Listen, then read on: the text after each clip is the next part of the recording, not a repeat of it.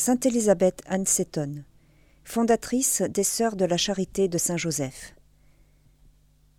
Élisabeth Anne Seton, ou Betty Anne, née le 28 août 1774 à New York, dans une famille de médecins, l'année même où éclatait la guerre d'indépendance. Élevée dans l'église épiscopalienne, elle épousa en 1794 William Seton, dont elle eut cinq enfants. Elle se montra une mère de famille attentive.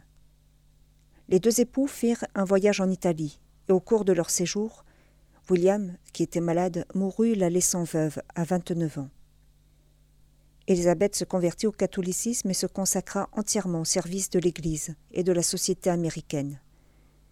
Elle fonda alors, en 1809, à Baltimore, un institut religieux, les Sœurs de la Charité de Saint-Joseph, qui donna naissance au réseau scolaire et hospitalier américain. Elle s'endormit dans le Seigneur le 4 janvier 1821. Elisabeth Anne Seton a été béatifiée le 17 mars 1963 par Saint Jean XXIII et canonisée le 14 septembre 1975 par Saint Paul VI. Elle est la première femme née aux États-Unis à être canonisée. Elle est la sainte patronne des veuves, des enfants proches de la mort et des instituteurs.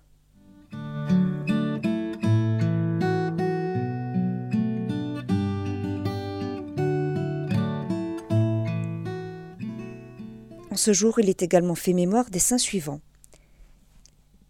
Les saints martyrs Hermès, Agé et Caius, vers l'an 300.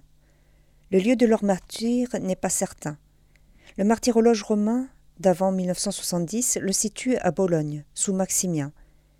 Mais il pourrait s'agir de Bologne de Pannonie ou de Mésie. La fête en leur honneur à Bologne fut supprimée en 1914. Une autre hypothèse est Bononie, sur les bords du Danube. À Dijon, en 540, le trépas de Saint Grégoire, qui après avoir rempli pendant longtemps la fonction de comte du pays d'Autun, fut ordonné évêque de Langres, qu'il gouverna pendant trente-trois ans, avec une grande austérité de vie, de longues veilles en prière et une tendre charité envers tous. À Uzès, en 591, Saint Féréol, évêque, qui écrivit une règle pour les moines, il fut condamné à l'exil par jalousie, mais reconnu au bout de trois ans comme un véritable homme de Dieu, il fut rendu à son peuple à la joie de tous.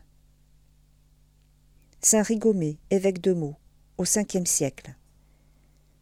À Reims, vers 743, Saint Rigobert, évêque, qui, contrairement au canon, fut chassé de son siège par son filleul Charles Martel, duc des Francs, et termina sa vie dans la retraite et la prière, dans son domaine de Gernicourt. À Bruay, vers 745, sainte Pharaïlde, veuve, qui mariée, dit-on, contre son gré à un homme violent, mena après la mort de son mari une vie de prière et d'austérité jusqu'à sa vieillesse. À Foligno, en Ombrie, l'an 1310, sainte Angèle, qui après la mort de son époux et de ses fils, suivit les traces de saint François, se consacra entièrement à Dieu et confia au livre de sa vie les hautes expériences de sa vie mystique. À Santa Croce sous l'Arno, en Toscane, en 1310, la bienheureuse Christiane Benabuoi, vierge, qui fonda là un monastère sous la règle de saint Augustin. À Durham, en Angleterre, l'an 1570, le bienheureux Thomas Plumtree, prêtre et martyr, qui, sous le règne d'Élisabeth Ier, fut condamné à mort pour avoir célébré la messe en public. Amené devant la potence, il déclara avec force préférer la corde à la vie sauve, en reniant la foi catholique.